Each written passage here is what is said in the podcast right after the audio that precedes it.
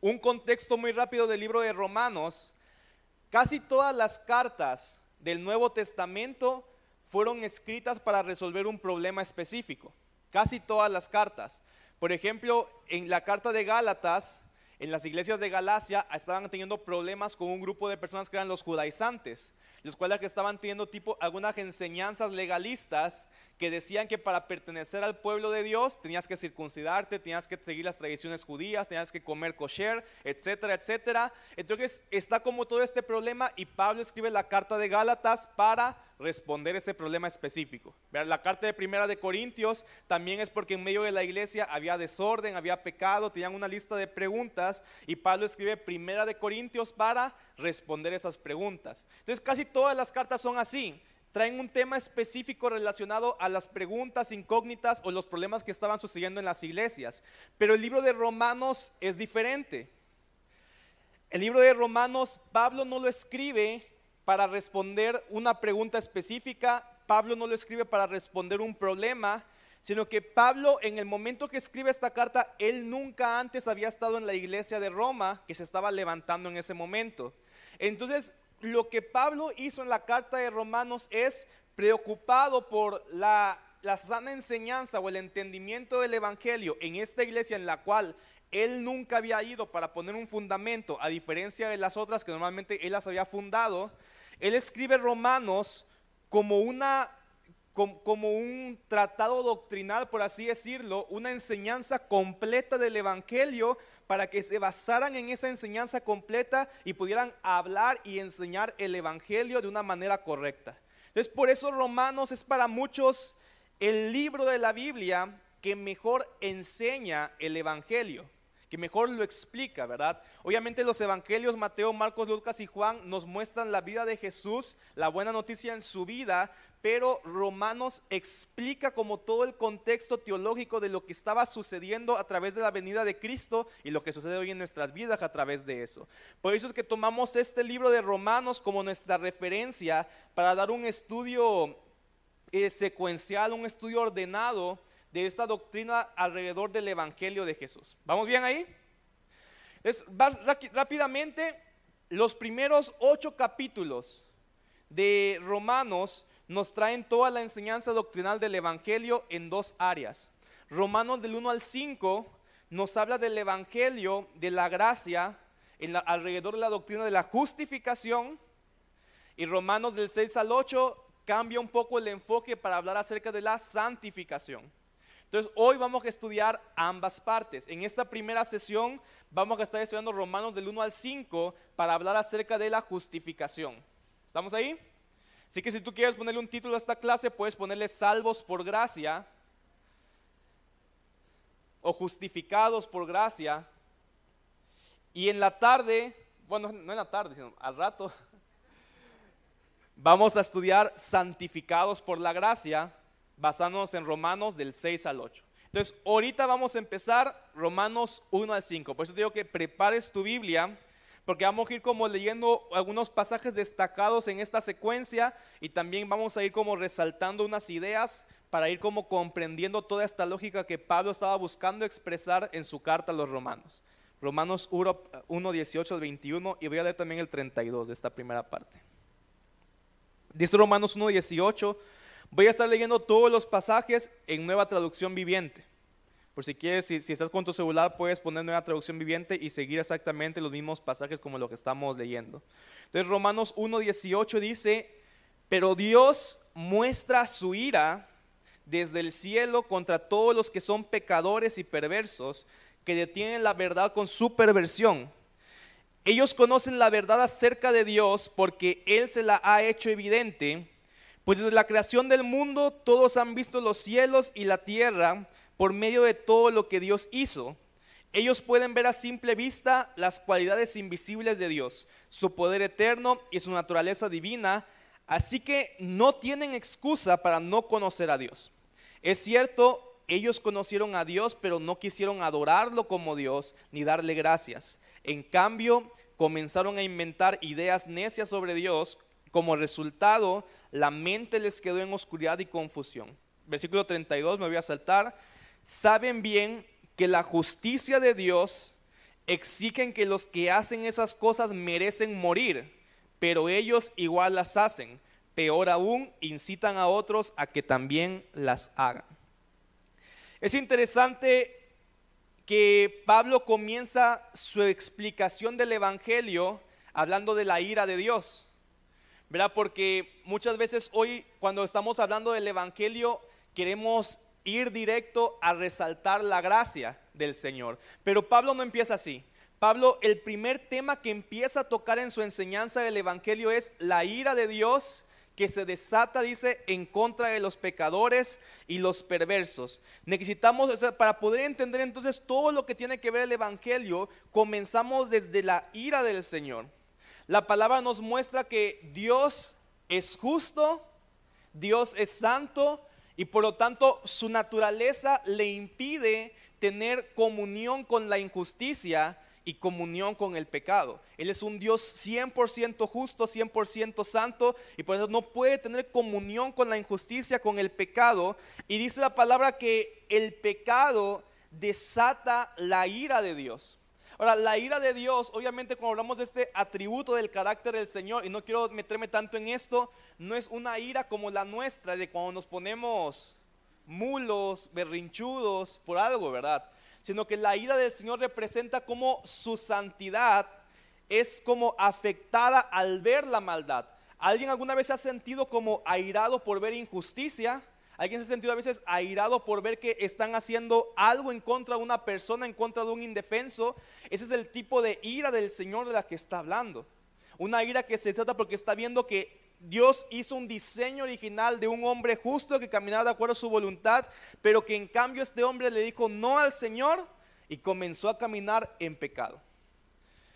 No podemos comenzar hablando del Evangelio con la gracia si primeramente no entendemos que nuestra injusticia y nuestro pecado levantan una ira del, la ira del Señor que se manifiesta en un castigo que es la muerte, ¿verdad? Más adelante Romanos también dice, porque la paga del pecado es muerte. Entonces la ira del Señor se levanta en contra del pecado y necesita traer un juicio, un castigo sobre este pecado que es primeramente la muerte. Entonces Pablo empieza a mostrar este Dios, este Dios justo y este hombre pecador que merece ser juzgado por Dios por sus pecados, merece la muerte eterna, a causa de toda su rebelión, a causa de toda su injusticia. E inmediatamente Pablo empieza también a traer ya un tema bien importante en medio de todo Romanos, porque Romanos no solamente nos quiere hablar de la salvación, sino de todo Romanos justifica, no, no es una buena palabra aquí justifica, todo, todo Romanos enseña que Dios es justo 100%. Y empieza a hablar aquí en este punto diciendo Dice, Dios se ha hecho evidente desde la creación del mundo. Todas las personas que ven el cielo, todas las personas que ven la tierra, hay una evidencia natural de Dios. Dice, por lo tanto, nadie tiene excusa de no conocer a Dios. Y más adelante lo vamos a explicar un poquito más, pero desde este momento ya Pablo lo que está diciendo es, Dios tiene, la, tiene es justo que Dios castigue al hombre por desobedecerlo, porque muchos podrían decir, pero ¿y Dios y los que no te conocieron? Pero desde aquí está diciendo, no es imposible ese argumento, porque la misma naturaleza refleja que hay un Dios. Pablo está diciendo, si el hombre ve la naturaleza, ve su perfección, ve cómo todas las cosas funcionan, algo en ellos debería decir, esto, tuvo que haber surgido de un Dios. Entonces Pablo está diciendo, nadie tiene excusa de decir que no conoce a Dios. Todos por la misma creación, aun si no escucharon la palabra, aun si no escucharon el Evangelio, todos por el mismo, el mismo hecho de simplemente ver la naturaleza, ya pueden ver evidencia de que hay un Dios que existe y eso es suficiente justificación para que Dios pueda levantarse y recriminar y decir, había un Dios, lo pudiste ver, pero decidiste no obedecerlo. ¿Vamos bien ahí? Entonces Pablo dice, no tienen excusa, La voluntad de Dios es evidente, el pecado es por lo tanto también un hecho, una acción de Dios que lo hace sabiendo que está actuando conscientemente en contra de su creador. Pero ahorita vamos a especificarlo un poco más a profundidad. Romanos 2, versículos 1, 2 y 6. Romanos 2, versículos 1, 2 y 6 dice, tal vez crees que puedes condenar a tales individuos, pero tu maldad es igual que la de ellos y no tienes excusa. Cuando tú dices que son perversos y merecen ser castigados, te condenas a ti mismo, porque tú que juzgas a otros también practicas las mismas cosas. Y sabemos que Dios en su justicia, di conmigo, castigará, castigará a todos los que hacen tales cosas. Versículo 6 dice, Él juzgará a cada uno según lo que haya hecho. Entonces aquí Pablo también sigue hablando y diciendo, mira, tú te crees, en otras palabras, está diciendo, tú te crees muy santito. Y a veces criticas a otros, juzgas a otros diciendo que son pecadores, pero dice, pero si te examinas realmente, eres igual de pecador que todos ellos. Y Dios, así como va a castigar y va a condenar eso, tú también te mereces ese castigo. Él juzgará a cada uno, dice, según lo que haya hecho. Y créanme que juzgándonos por nuestras obras, cada uno de nosotros seríamos culpables, ¿verdad? Seguimos leyendo. Ahora, si nos damos cuenta, probablemente muchas personas hoy, al escuchar un mensaje así, saldrían corriendo de la iglesia diciendo, no, que es una iglesia legalista, ¿verdad? Y todo este rollo, pero Pablo necesita empezar a hablar de este tema de la ira para poder entender la obra de Jesucristo más adelante. Romanos 2 del 9 al 14.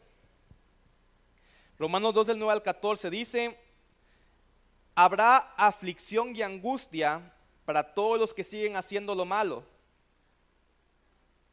Todo parece malas noticias ahorita, ¿va?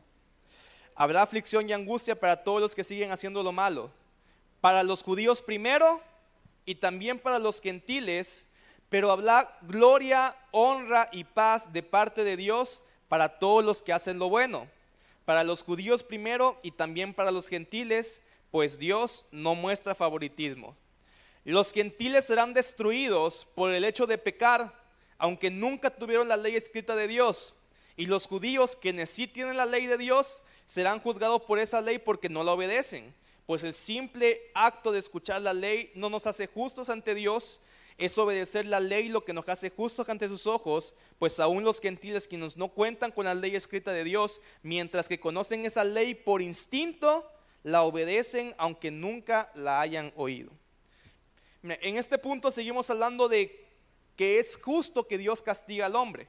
Es lo que sigue Pablo argumentando. Y ya Pablo empieza a hablar aquí de dos tipos de personas, porque seguramente esa era como la disputa que común en medio de la iglesia en aquel tiempo. Estaban los judíos y estaban los gentiles. Los judíos desde niños estudiaban la ley de Dios. Más bien, hasta se la sabían de memoria casi todos de ellos. Y los gentiles nunca habían escuchado la ley de Dios. Es, normalmente una persona gentil podría decir, bueno, es que Dios, ¿por qué me va a castigar si yo nunca conocí la ley? ¿Verdad? Como cuando uno a lo mejor está en otro país, hace una infracción de tránsito o algo así, dice, oiga, pero ¿cómo me va a poner multa si yo soy extranjero y no conozco la ley de este lugar? Es más o menos lo que están diciendo ellos, ¿verdad? Los gentiles podían decir, ¿por qué Dios me va a juzgar si yo nunca conocía la ley? Tenía derecho, por así decirlo, a, violarla porque no la conocía. Ese era el argumento del gentil. Ahora, obviamente en nuestro tiempo no tiene mucho sentido hablar de judíos y gentiles, pero sí podríamos hablar de cristianos e inconversos. Porque nosotros, aunque no somos judíos, probablemente muchos desde pequeños o desde ya hace mucho tiempo vienen conociendo la palabra de Dios. ¿Verdad? ¿Es así? Y hay gente que tal vez nunca en su vida ha escuchado un pasaje, nunca en su vida ha escuchado nada de la palabra. Y ese tipo de personas que podrían ser como los neogentiles, son aquellos que podrían decirse, pero ¿cómo Dios me va a juzgar si yo nunca he conocido la palabra del Señor, nunca la he escuchado? ¿Cómo sé que la estoy infraccionando si nunca me la enseñaron? Entonces los gentiles tenían ese argumento y los judíos, su argumento es que como ellos conocían la ley y tenían sus prácticas religiosas, asistían a todas las fiestas judías, tenían todos sus sacramentos de comer cierto tipo de comida, ellos creían que estaban cumpliendo la ley y decían, nosotros sí la estamos cumpliendo. Así como nosotros tal vez podríamos decir, bueno, es que yo soy una buena persona, yo asisto a la iglesia, hago buenas obras, hago todas estas cosas, alabo al Señor. Podríamos estar diciendo, yo estoy cumpliendo la ley del Señor. Pero ¿cuántos saben que nadie en absoluto nunca ha podido cumplir la ley de Dios? Y es más, cuando Jesús enseña la ley, se vuelve aún más difícil cumplirla. Porque Jesús enseñó que si bien en los diez mandamientos dice no matarás, todos aquí podríamos decir yo nunca he matado a alguien, creo yo. ¿Verdad?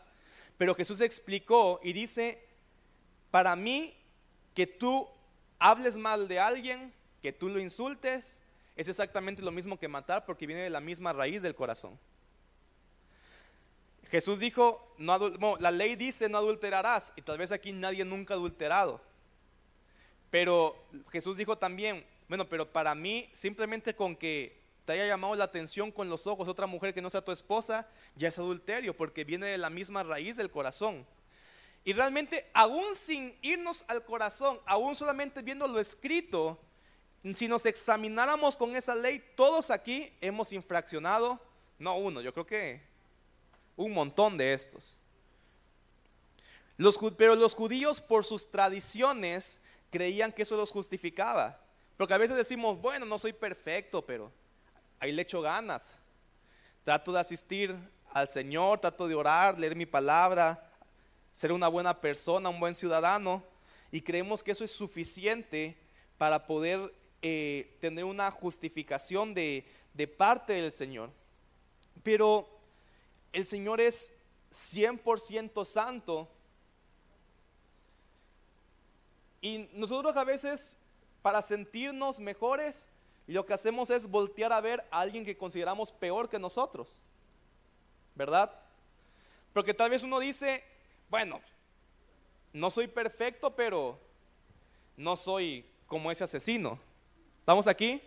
No soy perfecto, pero no soy como ese violador. No soy perfecto, pero no soy como ese traficante de blancas. Obviamente si nos comparamos de esa manera, muchos se podrían creer que están más cerca de Dios o más santos. Y, ese sigue siendo un argumento hoy bien común para que la gente no busque de Dios. Porque hay gente que te dice, sí, mira, hey, ven a la iglesia, sí, mira, eso para mi hijo que anda como con esos amigos medio revoltosos. A él sí invítalo, él necesita de Dios. ¿verdad? Y, él, al decir, él sí necesita, dice, yo no necesito porque yo soy sacrosanto. ¿verdad? Y hay gente que te dice, no soy perfecto, pero, pero yo no le hago mal a nadie. Entonces, cuando nos comparamos con otras personas, podríamos tener un sentimiento de autojusticia, pero que delante de Dios eso vale para nada. Porque, ok, tal vez te puedes sentir santo al compararte con un asesino, pero cuando te comparas a ti con Jesús, con la santidad de Dios, todos estamos bien perdidos. Y hay gente que, por ejemplo, te dice, para poder explicar un poquito de esto, Dios es 100% santo y Él no puede aceptar el más mínimo pecado en tu vida. Porque Él no puede tener comunión con alguien que es 99% santo y 1% de pecado. Hay gente que para enseñarlo dice, si tú tuvieras una botella de agua limpia, pero que sabes que le echaron una gotita de estiércol, ¿te la tomarías? Hay gente que sí, que dice, nada, ya he comado cosas peores y eso. Pero gente normal no enferma de la cabeza no se tomaría eso, ¿verdad? O te dije, bueno, quita el estiércol, una gota de veneno nada más, no te la tomarías. Porque sabes que aunque es 99% limpia, ese pedazo de, de veneno te mataría, te contaminaría completamente. Y Dios, que es puro, que es 100% santo, no puede tener comunión con un hombre que tenga una gota de pecado. Así que nuestro sentimiento de autojusticia, te decía, para el Señor vale nada. Y Pablo está a punto de demostrar aquí que tanto judíos como gentiles judíos que conocían la ley y gentiles que nunca la habían escuchado, delante de Dios están exactamente en la misma condición. Sigo leyendo Romanos 2, 14.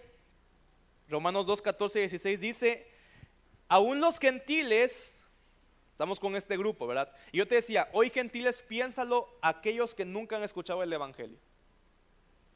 Aún los gentiles, quienes no cuentan con la ley escrita de Dios, muestran que conocen esa ley cuando por instinto la obedecen, aunque nunca la hayan oído.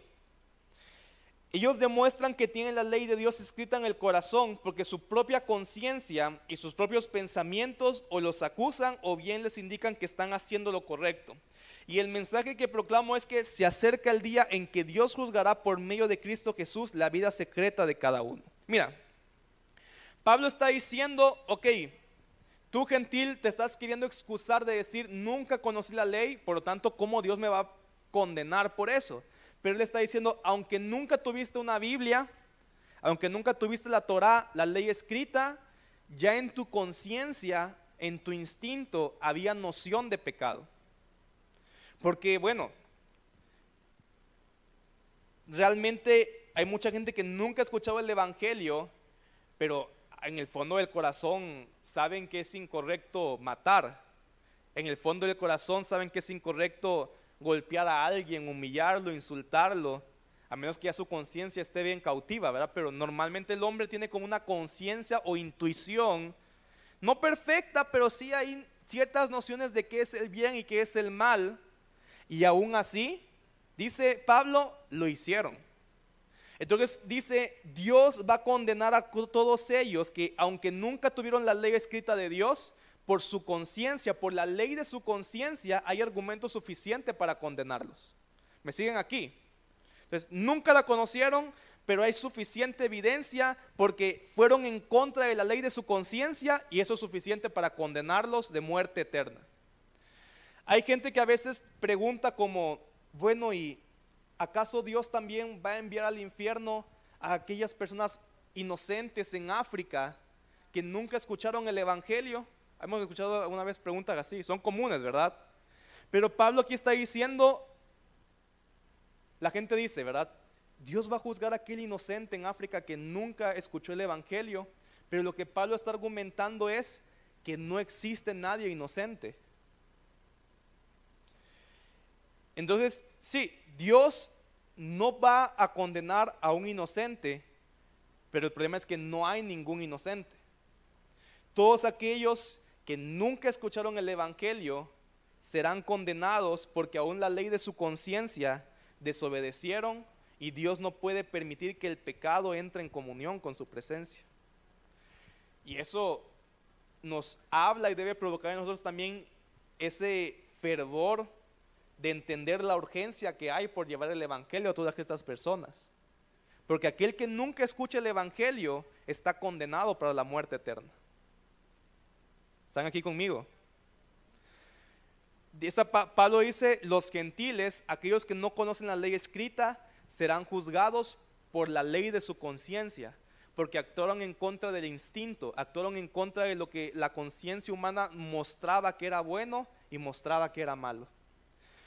Y sigue diciendo en el versículo 17, ahora acerca de los judíos, dice, y tú que te llamas judío, confías en la ley de Dios y te jactas de tu relación especial con Él, tú sí sabes lo que a Él le agrada, sabes bien qué es lo correcto, porque se te ha enseñado su ley, pero bien, versículo 21, si tú enseñas a otro, ¿por qué no te enseñas a ti mismo?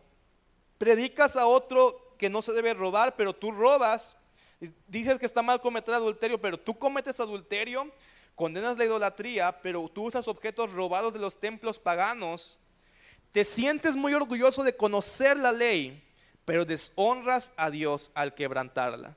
No es extraño que las escrituras digan, los gentiles blasfeman el nombre de Dios por causa de ustedes. Entonces básicamente aquí Pablo termina su argumento y dice, bueno, los gentiles no conocen la ley, pero por la ley de su conciencia van a ser juzgados. Ustedes judíos sí la conocen la ley y están peor, pues. Porque sí la conocen y la desobedecen. La tienen escrita y la desobedecen. Y eso es nuestra posición. Porque nosotros, muchos aquí, todos aquí, conocen la palabra del Señor y conociéndola conscientemente la hemos desobedecido. Así que tanto para aquel que nunca escuchó la palabra de Dios como para aquel que la ha escuchado, el juicio es parejo. Y todos por sus obras están condenados. ¿Estamos ahí? Romanos 3.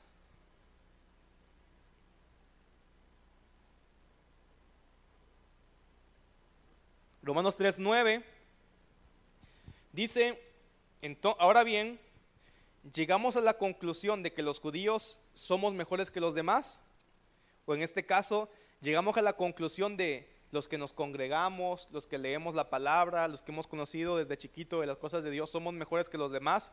Pablo dice, para nada. Como acabamos de demostrar, todos, sean judíos o gentiles, todos están bien, perdón, están bajo el poder del pecado. Como dice la escritura, di conmigo, no hay ni un solo justo, ni siquiera uno. Nadie es realmente sabio, nadie busca a Dios, todos se desviaron, todos se volvieron inútiles, no hay ni uno que haga lo bueno, ni uno solo. Mira, la palabra nos enseña que si alguien cumpliera la ley al 100%, sería salvo porque no, no tiene nada en, en su contra. Pero el punto es que no existe ningún humano que haya cumplido la ley al 100%, solo Jesús. Por eso Jesús no había ninguna condenación en contra de él, no había ningún castigo en contra de él, él era el único que sí pudo cumplir la ley. Podríamos decir que Jesús sí tenía acceso a Dios por sus obras, porque nunca pecó, no había nada en contra de él, y por lo tanto eso también implicaba que él era el único que podía tomar nuestro lugar, porque aquí si alguien decía, Jonathan decía, bueno, yo quiero que Laura se salve, doy mi vida por ella, pero Jonathan es igual de pecador que Laura. Entonces, ¿cómo puede decir yo voy a pagar el castigo cuando tú también tienes el mismo castigo? Solo Jesús, que no merecía ningún castigo, era la persona capaz de pagar por nuestros pecados. Pablo dice, no hay absolutamente ni un solo justo.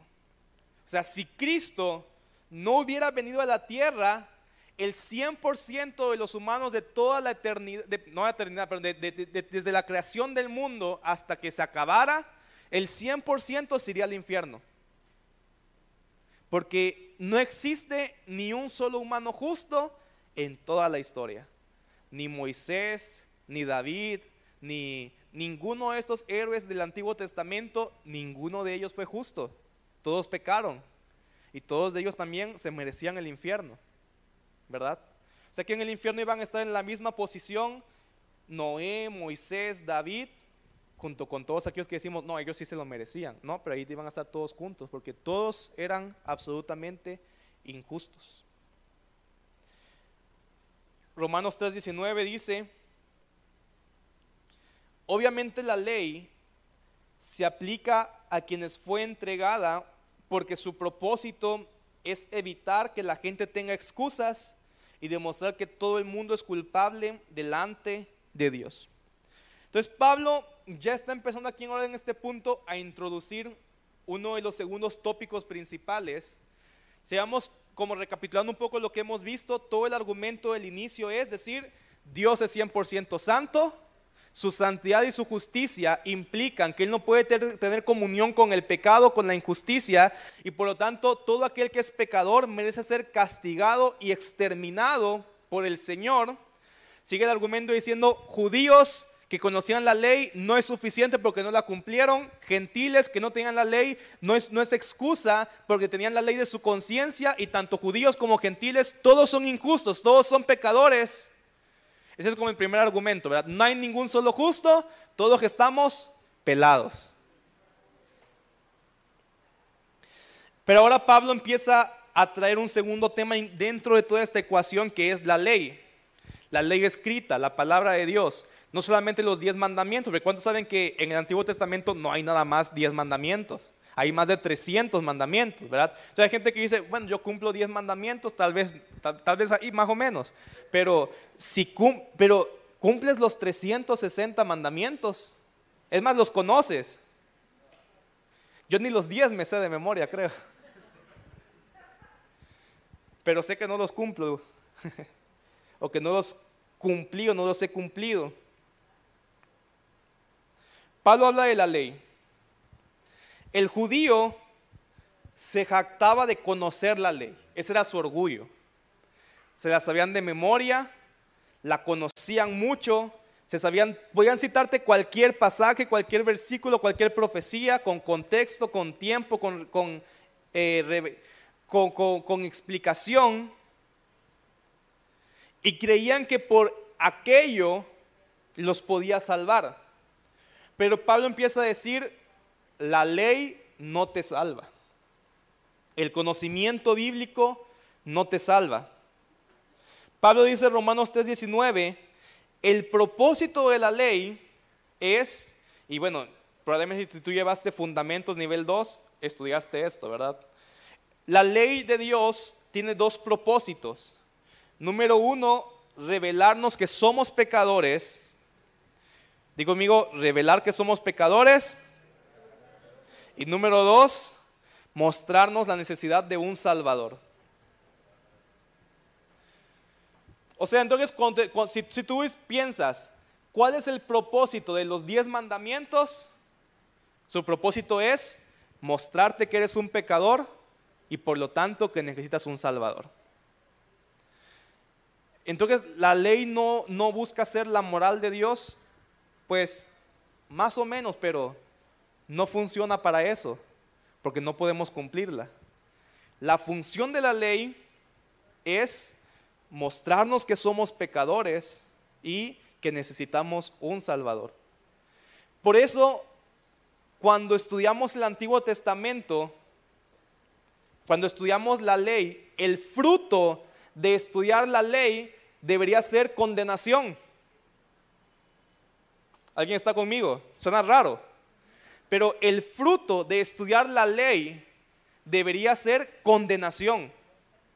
Porque Dios dio la ley para eso, para mostrarnos que somos pecadores, para mostrarnos que estamos lejísimos de Dios y por lo tanto decir, Señor, o sea, eh, ¿qué es lo que debería pasar en tu corazón cuando lees la ley? Decir, Señor, estoy bien pelado.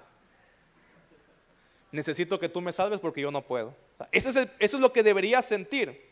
por eso es que también a veces, cuando en una iglesia predicamos la ley sin Cristo, la gente sale sintiéndose condenada. Porque ese es el propósito de la ley. El propósito de la ley es que te sientas condenado. Y por eso el legalismo, que es la predicación de la ley, no del evangelio, la gente se siente condenada, la gente se siente destruida y lo que muchas veces hacen es esconder su pecado y poner una careta para sentirse que están bien, pero el propósito y el fruto que siempre nos va a dar leer la ley es condenación. Porque nuevamente ese es su propósito, mostrarte, decirte, eres un pecador, estás condenado, eres una basura. Esa es la ley, ese es su propósito.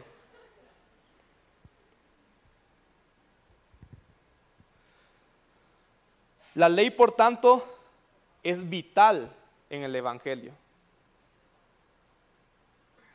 Porque yo te decía, la ley busca condenarte, pero no para dejarte ahí. La ley busca condenarte para que en tu corazón nazca y digas, necesito un Salvador, porque yo no puedo. Y por eso es imposible predicar de la gracia y el Evangelio sin antes predicar la ley. Porque hoy mucha gente no se siente con la necesidad de ser salvados. Porque sienten que no tienen una condena, sienten que no tienen pecado, no se sienten culpables y por lo tanto no pueden entender la gracia porque no entienden que sin la obra de Cristo están destruidos completamente. Entonces la ley se vuelve el preámbulo para preparar nuestro corazón y mostrarnos necesito un Salvador. Por eso yo te decía, hay gente que también dice, sí, mi hijo sí necesita de Dios porque él está bien, él, es, borracho con sus amigos y eso, pero, esa misma persona al decir mi hijo necesita, está diciendo, yo no necesito porque yo no estoy tan pelado. Pero si leyéramos la ley completa, tendríamos que decir, no hombre, yo pensé que estaba más o menos, pero estoy peladísimo delante del Señor, necesito que alguien me salve. Entonces Pablo no puede empezar a hablar de la gracia sin antes mostrar que la condición del hombre es ser un pecador.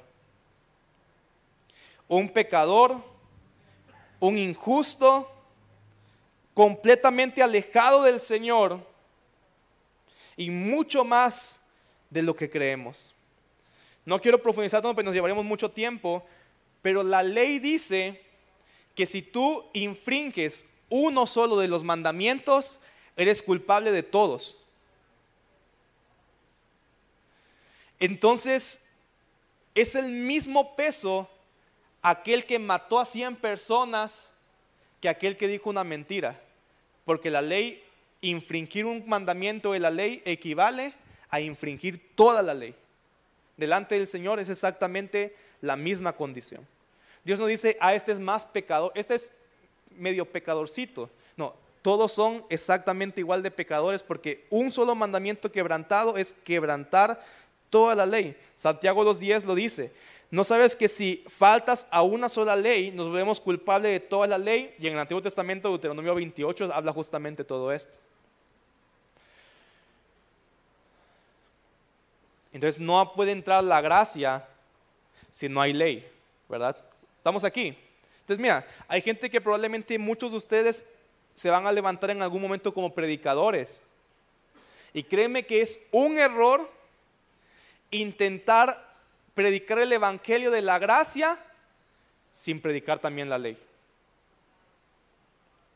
Porque si la gente no se siente culpable, lo que le estás vendiendo entonces es simplemente ánimo, inspiración, una charla motivadora, decir, wow, qué bueno es el Señor y todo lo puedo en Él y todo. Pero si la persona no se da cuenta que es culpable, jamás va a producir arrepentimiento en su corazón, porque el arrepentimiento solo se da cuando realmente reconoces, estoy, soy un pecador, he pecado, estoy alejado del Señor, y sin arrepentimiento no hay salvación. O sea, si una persona nunca se ha sentido un pecador, por más que crea que Jesús existió, que Jesús murió, que Jesús resucitó, pero él nunca se sintió un pecador, no es salva esa persona. Porque jamás se ha arrepentido en su vida. ¿Sabes que un problema de hoy es vender un evangelio de fe, de gracia, pero sin arrepentimiento? Porque la gente a veces interpreta cuando decimos es que eres salvo por la fe. Creemos que fe significa creer que Jesús existió. Pero el mismo Santiago escribió y dijo, bueno, hasta los demonios creen que Jesús existe. están más seguros que nosotros que Jesús existe. Tiemblan ante Jesús, pero no son salvos. O sea, no es solamente una fe de decir, yo creo que Jesús existió, sino una fe completa que también nos dice, pero también creo que yo era un pecador y que necesito que alguien me salve porque yo estoy completamente alejado del Señor. Y eso produce arrepentimiento para salvación. nuevamente quiero repetir esto. Una persona que nunca se ha arrepentido, aunque crea que Jesús existe, aunque crea que Jesús murió, que es el Hijo de Dios, pero no hay arrepentimiento en su corazón, esa persona no es salva. ¿Me siguen aquí? Es más, en los últimos tiempos ya no van a existir ateos. Porque en los últimos tiempos va a ser tan evidente la gloria de Dios para el hombre que no va, a haber, no va a haber nadie que diga Jesús no existe, no creo que Dios exista. No, todos van a ser la evidencia de que Dios existe. No van a haber ateos y creyentes, van a haber gente que entra en acuerdo con Dios y gente que lo rechaza.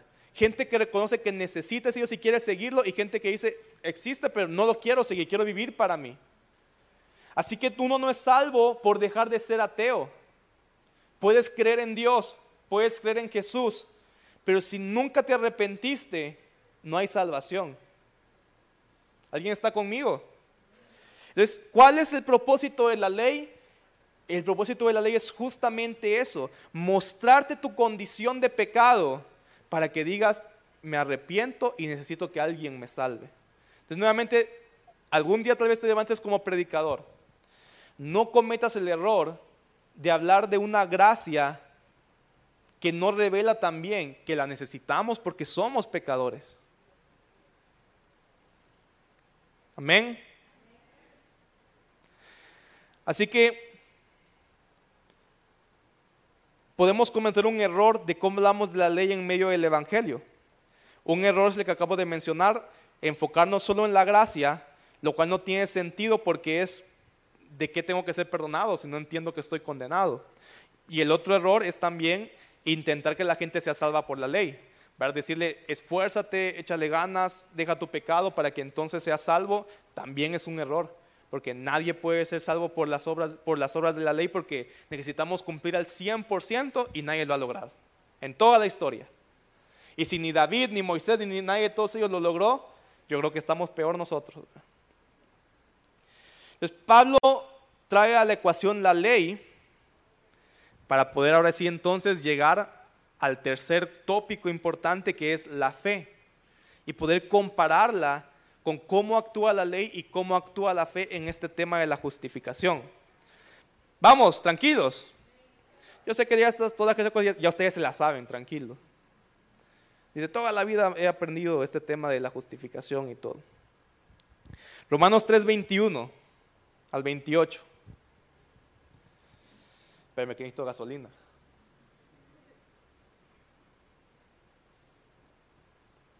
Y eso que está cara ahorita. Romanos 3:21 dice, pero ahora, tal como se prometió tiempo atrás en los escritos de Moisés y de los profetas, Dios nos ha mostrado cómo podemos ser justos ante Él sin cumplir las exigencias de la ley. Él está diciendo, bueno, entonces hasta ese punto la gente que está escuchando la carta eh, probablemente tienen que haber reaccionado como, bueno, si ni los judíos ni los gentiles, todos los que estamos igual de condición, ¿qué podemos hacer? Entonces Pablo va a empezar a responder esa pregunta. ¿Cómo podemos ser justos ante Dios sin cumplir las exigencias de la ley? Y dice versículo 22, Romanos 3, 22, Dios nos hace justos a sus ojos cuando ponemos nuestra fe en Jesucristo. Y eso es verdad para todo el que cree, sea quien fuere. Pues todos, di conmigo, todos hemos pecado. Nadie puede alcanzar la meta gloriosa establecida por Dios. Sin embargo, en su gracia, Dios gratuitamente nos hace justos a sus ojos por medio de Cristo Jesús, quien nos liberó del castigo de nuestros pecados pues Dios ofreció a Jesús como el sacrificio por el pecado, las personas son declaradas justas a los ojos de Dios cuando creen que Jesús sacrificó su vida al derramar su sangre. Ese sacrificio muestra que Dios actuó con justicia cuando se contuvo y no castigó a los que pecaron en el pasado, porque miraba hacia el futuro y de ese modo incluiría, los incluiría en lo que llevaría a cabo en el tiempo presente. Dios hizo todo esto para demostrar su justicia porque Él mismo es justo e imparcial y a los pecadores los hace justos a sus ojos cuando creen en Jesús.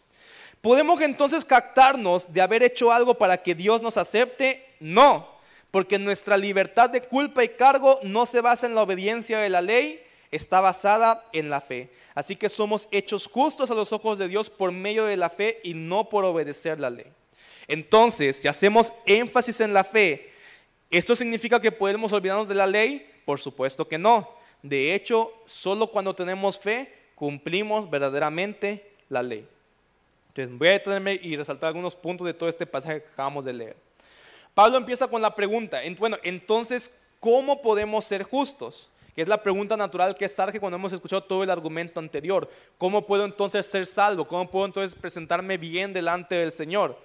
Y la añade dice, sin cumplir las exigencias de la ley, porque ya vimos que por ese camino no se puede.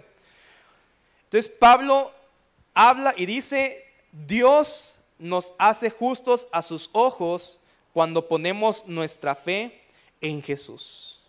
Dios nos hace justos a sus ojos cuando ponemos nuestra fe en Jesús. Y mira,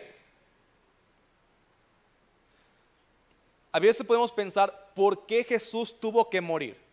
¿No podía acaso Dios, si Él diseñó todo, si Él creó todo, simplemente decir, bueno, ¿saben qué? Los perdono, no pasa nada. Tranquilo, no pasa nada. Yo los perdono, pasen. Yo entiendo que er, estaba difícil la cosa. No pasa nada aquí, no pasa nada. Tranquilo, los perdono a todos. Podemos pensar como, ¿no podía Dios hacer eso? Él nos creó. Pero hay un atributo de Dios que es su justicia. Y que Él hiciera eso es injusto. ¿Verdad? Pero ¿cuántos de ustedes estarían contentos que un criminal que tal vez le hizo daño a tu familia se presentara delante del juez y el juez dijera, no pasa nada aquí, tranquilo, lo olvidamos, ven, somos amigos todos, nos perdonamos, ven, vámonos pues.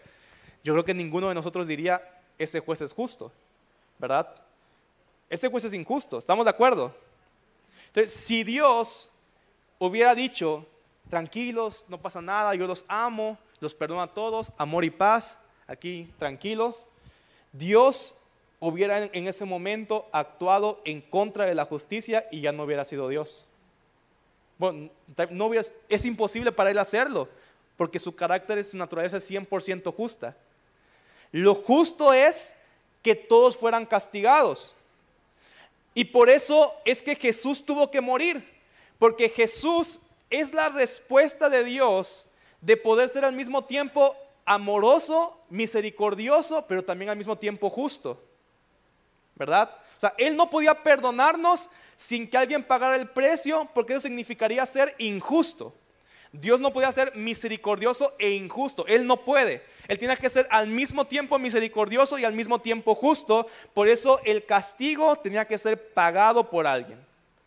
Y por eso decíamos, ninguno de nosotros podía ser el que pagara el castigo porque todos ya estábamos castigados. Solamente Jesús, que sí cumplió la ley al 100%, como él era el único no culpable, era la única persona legalmente capacitada para decir, yo que no soy culpable, decido por voluntad propia tomar el castigo de todos los demás.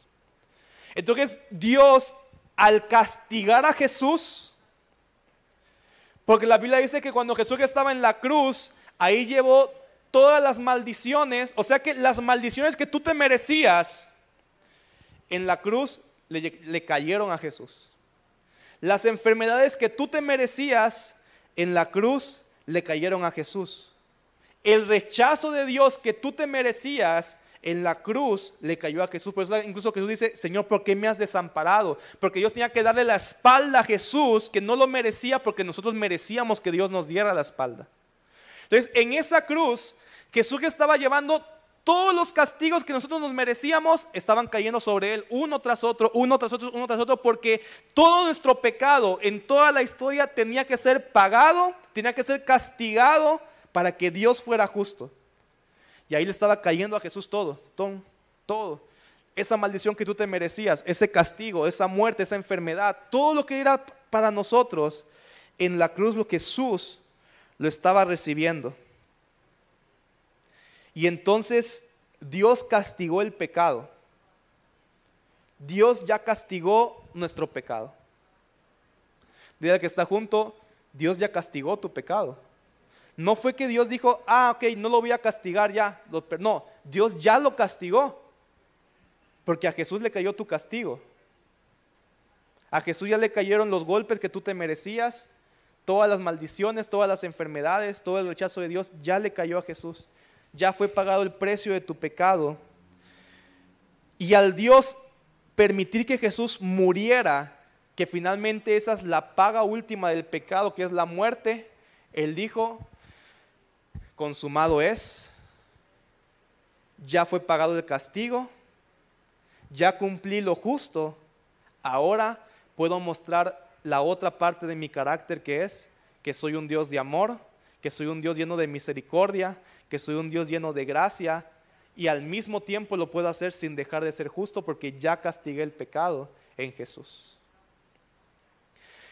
Por lo tanto, cuando ponemos nuestra fe en Jesús, cuando ponemos nuestra fe en Cristo Jesús, el Señor dice, bueno, te merecías un castigo, pero ya fue pagado. Así que al bendecirte, ya no estoy siendo injusto, porque ya también pagué tu castigo por medio de Cristo Jesús. Pablo empieza Romanos 1 recordando, hablando acerca de la ira de Dios, ¿verdad?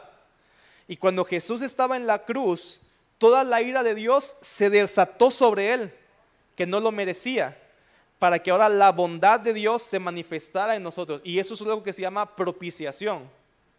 Jesús es nuestra propiciación, que significa que Dios, hizo, se Dios se hizo propicio hacia nosotros, porque su ira, que todos nos merecíamos, ya fue derramada sobre Cristo.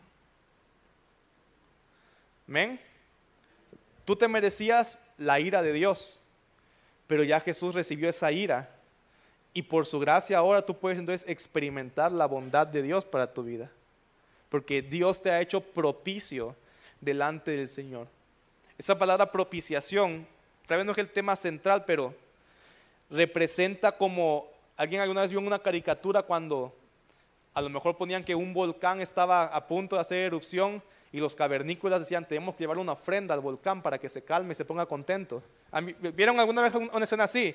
Y aventaban a alguien al volcán y el volcán ya recibía la ofrenda y decía, ya estoy tranquilo, ya, me calmo. Bueno, y la gente en la antigüedad lo hacía, ¿verdad? Muchas tribus prehispánicas hacían ese tipo de cosas. Hacían sacrificios humanos para decir, es que hay sequía, matemos a alguien porque el Dios de la lluvia está enojado, que se ponga contento y que mande lluvia. Eso es la propiciación la propiciación es, Dios tenía una ira que tenía que ser calmada y fue calmada porque Cristo se consumió toda la ira de Dios para sí, para poder traer ahora la bondad y la misericordia de Dios para cada uno de nosotros. Amén. Gracias a este sacrificio perfecto podemos recibir el perdón de los pecados mediante la gracia de Dios al poner nuestra fe en aquel que ya pagó el precio de nuestra rebelión. Lo que por la ley era imposible, por la gracia de Dios se vuelve posible. No somos salvos por obras, sino por gracia, por medio de la fe. Y Pablo termina poniendo la pregunta en el versículo 31. Bueno, entonces, si el énfasis es la fe y no las obras, Romanos 3:31 dice, ¿significa que entonces podemos olvidarnos de la ley? Y Pablo dice, por supuesto que no. De hecho, solo cuando tenemos fe cumplimos verdaderamente la ley. O sea, Pablo en este punto también está diciendo, mira, él dice, ya los conozco como son. Al hablar de la salvación por fe, muchos van a decir, ah, entonces no es por obras. Bueno, pues entonces sigamos pecando porque ya Jesús pagó el pecado de nuestros pecados, el, el, pecado, el pago de nuestros pecados, ¿verdad? Pablo dice, no, no estás entendiendo. Porque si verdaderamente tuviste fe, que es la forma en la cual tú fuiste salvo por la fe, Pablo dice, el fruto de la fe es la obediencia a los mandamientos de Dios. Y eso, ahí apúntalo, el, el fruto de la fe verdadera es obediencia a Dios. O sea, una persona que dice creer en Jesús, pero que vive una vida llena de pecado, no tiene una fe genuina. No es salvo, porque no tiene una fe que lo ha salvado. Vamos ahí. De hecho, ese es el tema de todo Primera de Juan. O sea, si alguien se lee Primera de Juan, ese es el tema de todo Primera de Juan. Una persona, o sea, el Primera de Juan es el fruto de la fe verdadera, la fe genuina que trae salvación es obediencia a Dios.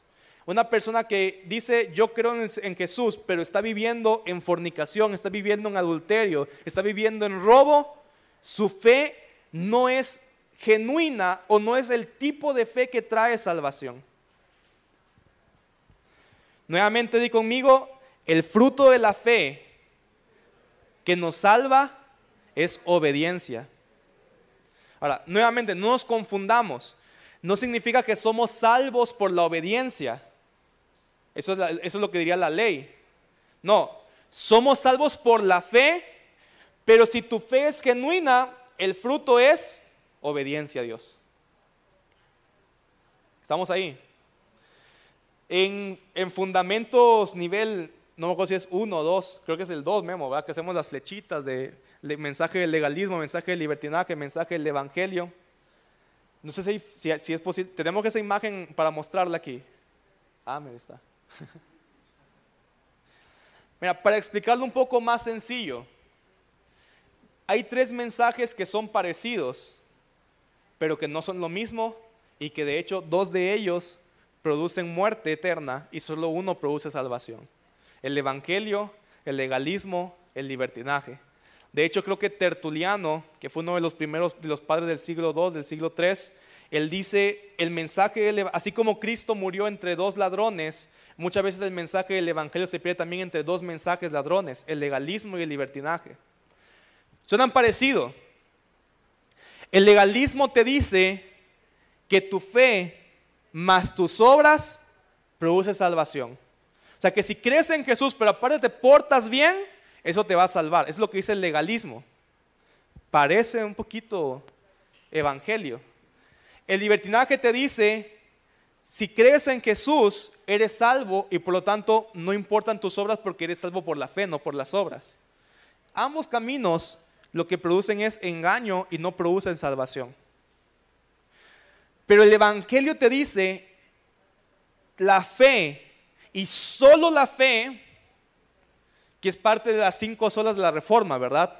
Solo la fe produce salvación. Pero si verdaderamente eres salvo, va a haber un fruto que son obras. Estamos aquí. A veces se confunde con el legalismo. O sea, el legalismo te dice, cree en Jesús y aparte pórtate bien para que él sea, para que seas salvo. O sea, te dice, antes de la salvación están tus obras. El problema del legalismo nuevamente es que nadie puede cumplir la ley de Dios. Entonces hay gente que está todo el tiempo intentando ganarse el favor de Dios, portándose mejor. Y Señor, hoy sí me porté bien, hoy no la regué tanto. Y están viviendo una vida de condenación, de, rechazo de la presencia de Dios, intentando ser mejores para ganarse la salvación. Y no se puede, porque nadie puede cumplir la voluntad de Dios. Por eso es que la salvación es solamente por fe. Lutero tiene una frase que dice, creo que por aquí ya tengo, somos salvos solo por fe, pero no una fe que permanece sola. Es decir, la fe real siempre produce obras del Señor. En Gálatas está el fruto del Espíritu. Alguien que se lo sepa de memoria.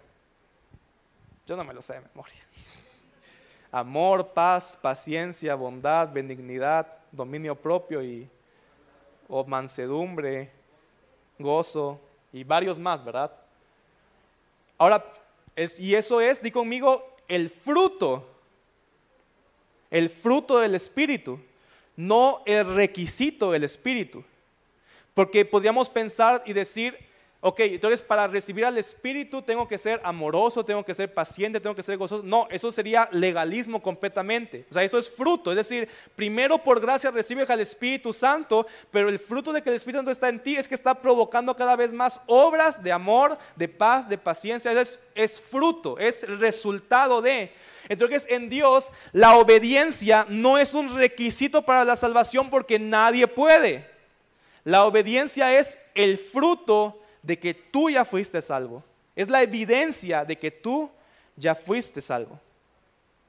¿Vamos bien ahí? Entonces, no confundamos legalismo, no confundamos libertinaje. El Evangelio de Dios es, nadie podía ser salvo por las obras, por eso Jesús vino, pagó el precio de nuestros pecados para que por la fe en Él podamos ser salvos y solo por la fe, pero una fe genuina que trae salvación siempre tiene una evidencia en una vida transformada. Tal vez no, vas, es que vas a ser perfecto en el momento que recibiste la salvación, pero hay un cambio evidente, que hay una transformación continua en tu vida porque has creído en Jesús. Las obras, la obediencia son la evidencia de la fe. Amén. Y llegamos al último capítulo de esta primera sesión que es Romanos 5, que dice, por lo tanto, Romanos 5.1, ve a leer versículos 1 y 2 y del 9 al 11. Y también el 3, el 4 y el 5. Lo apunté mal. Romanos 5, el 1 al 5 y 9 al 11. Dice, por lo tanto, ya que fuimos hechos justos a los ojos de Dios por medio de la fe, tenemos paz con Dios gracias a lo que Jesucristo nuestro Señor hizo por nosotros. Debido a nuestra fe, Cristo no quiso entrar en este lugar de privilegio inmerecido en el cual ahora pertenecemos y esperamos con confianza y alegría participar de la gloria de Dios. También nos alegramos al enfrentar pruebas y dificultades porque sabemos que nos ayudan a desarrollar resistencia y la resistencia desarrolla firmeza de carácter y el carácter fortalece nuestra esperanza segura de salvación. Y esa esperanza no acabará en desilusión, pues sabemos con cuánta ternura nos ama Dios pero sabemos cuánta ternura nos ama Dios porque nos ha dado al Espíritu Santo para llenar nuestro corazón con su amor. Entonces, versículo 9, ya que hemos sido hechos justos a los ojos de Dios por la sangre de Cristo, con toda seguridad, Él nos salvará de la condenación de Dios, pues como, pues como nuestra amistad con Dios quedó restablecida por la muerte de su Hijo, cuando todavía éramos sus enemigos, con toda seguridad seremos salvos por la vida de su Hijo. Así que ahora podemos alegrarnos por nuestra nueva y maravillosa relación con Dios, gracias a que nuestro Señor Jesucristo nos hizo amigos de Dios. Qué bonito termina, ¿verdad? Este pasaje termina diciendo, ok, ya viste que has sido justificado por la fe, y si eres justificado, tienes acceso a todo esto. Pablo dice, tienes paz con Dios. Si alguna vez todavía te has sentido de repente que Dios está actuando en tu contra, que Dios está actuando para destruirte, que Dios está enojado contigo y no quiere verte, hey, dice, por la fe ya tienes paz con Dios. No eres más su enemigo, hay paz, hay, una, hay un restablecimiento, una relación con Él. La ira de Dios ya se calmó porque en Cristo Jesús ya fue consumida su ira, Él se volvió propiciación para cada uno de nosotros. Pablo sigue diciendo, si ya fuiste justificado, tienes la certeza de que vamos a participar de la gloria de Dios, es decir, vamos a pasar una eternidad con Él, vamos a tener una vida eterna más allá de este tiempo, vamos a vivir eternamente para tener comunión con el Señor, tenemos acceso hoy a su presencia, tenemos acceso hoy a su gloria, poder manifestarlo y sentir su presencia en medio de nosotros. Dice también, si eres justificado, tienes fortaleza en medio de las pruebas. No te dice que si eres salvo, que si, que crees en Jesús ya no vas a tener pruebas y dificultades, sino que dice que en medio de ellas vas a tener fortaleza y aparte sabes que Dios va a usar cada una de estas pruebas para tu formación de carácter, para tu santificación y eso también tiene que traer paz porque sabes que todas esas pruebas no son para tu destrucción, son para tu formación. Amén. Dice, tienes salvación de la condenación. Ya no hay castigo, ya fue pagado, ya fue pagado el precio eterno de tus pecados. Y finalmente termina diciendo, tienes amistad con Dios. Jesús, su obra redentora, nos regresa a una relación personal con nuestro Padre, una amistad con Dios. ¿Cuántos de aquí se sienten amigos de Dios? Mira, yo sé que hay gente que, o sea, que, podríamos decir, sí, yo soy amigo de Dios, pero a veces en lo más profundo de nuestro corazón no nos sentimos tan amigos de Dios. Y eso es porque estás basando tu amistad con Dios por tus obras. Porque en lo inconsciente todavía sigues pensando, bueno, ok, Dios es mi salvador, pero mi amigo, no, porque aún todavía hay cositas en mí que me impiden ser su amigo. Pero Pablo está diciendo ahí, la amistad con Dios, créeme que por obras nunca te la vas a ganar. La amistad con Dios también es por medio de la fe. Y hoy también tienes que volver a activar tu fe para sentirte amigo de Dios. Para sentir que eres cercano, que tienes, que puedes, tienes acceso a una relación bien personal, bien íntima, bien amorosa, bien de amistad, no por tus obras, sino por la obra de Jesús. O sea, es Jesús el que nos permite ser amigos de Dios aún con imperfecciones que todavía tengamos, su obra nos permite ser amigos del Señor. Y, yo siento compartir, no, era el punto que quería aterrizar, pero yo siento en este momento compartir eso contigo. Tal, vez te sientes salvo, tal vez te sientes perdonado, pero no te sientes amigo de Dios. Y todavía hay ese legalismo sin darte cuenta, esa religiosidad que se te está poniendo como una barrera para entrar a una relación tan hermosa de amistad con Dios, porque estás queriendo ganarte su amistad por tus obras. Alguien es para él, para, para, para él esta palabra. No tienes que levantar tu mano ni nada, pero Dios quiere llevarte a una amistad con Él. Y nuevamente no es una amistad que se basa en tus obras, es una amistad que está basada en la obra de Jesús y que por la fe podemos volvernos amigos del Señor. Y yo no quiero que hoy te vayas de este lugar si, no te sientes amigo de Él. Nuevamente, ¿cómo accedes? Es por la fe. Es por la fe. Todos los argumentos que te están diciendo, sí, sí, por la fe, pero también es que eres tremendito, ¿va? Cosa seria. ¿Cómo Dios va a ser tu amigo, pues? No, vamos a quitar ese argumento del enemigo y te vas a ir hoy sintiéndote amigo del Señor. Rápidamente quiero solo terminar un punto más. A lo mejor, Ever, si me ayudas tantito aquí con el teclado. ¿Cuál debería ser nuestra reacción natural después de escuchar todo este mensaje? En Hechos 2, del 37 al 39, el apóstol Pedro acababa de terminar una predicación completa del Evangelio. Y las personas le preguntan y dicen, ¿qué debemos hacer? Dice, dice Hechos 2.37, las palabras de Pedro traspasaron el corazón de ellos, quienes le dijeron a él y a los demás apóstoles, hermanos, ¿qué debemos hacer? ¿Cuál debe ser nuestra reacción, nuestra acción a este mensaje glorioso de Cristo que acabamos de recibir? Y Pedro le contesta, cada uno de ustedes debe arrepentirse de sus pecados y volver a Dios y ser bautizado en el nombre de Jesús para el perdón de sus pecados, entonces recibirán el regalo del Espíritu Santo y esta, es, esta promesa es para ustedes, para sus hijos y los que estén lejos, es decir, para todos los que han sido llamados por el Señor nuestro Dios. Nuevamente, la respuesta del hombre al Evangelio no debe ser simplemente decir, ok, yo creo en Jesús. No, tiene que ser, me arrepiento primero creo en Jesús y vuelvo a Él. Decido seguirlo.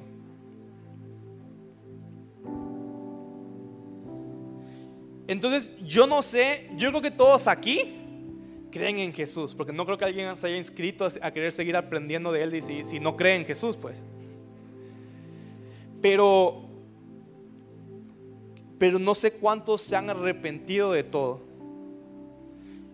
y cuántos realmente se han sentido lo suficientemente pecadores para recibir suficiente gracia.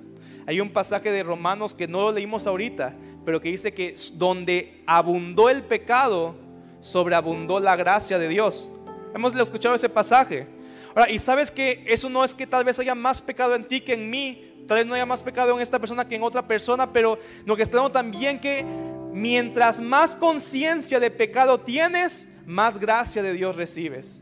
Porque Dios no puede derramar gracia en algo en el que tú no reconoces que eres pecador. Así como la palabra dice que Dios se perfecciona en mi debilidad, Él no puede perfeccionarse en aquello que no reconozco que soy débil. Pero cuando reconozco y digo, Señor, soy débil en esto, dice, ah, bueno, entonces ahí te va mi gracia para perfeccionarte. Cuando tú dices, Señor, reconozco que soy pecador en esta área, dice, ok, qué bueno que reconociste que hay pecado, porque solo puedo poner gracia donde hay pecado. Alguien está aquí. Pero en lo que no sientes pecado, en el área donde tú no te sientes tan mal, no, no con ese pecado no lucho. Dios dice, ahí no puedo poner gracia.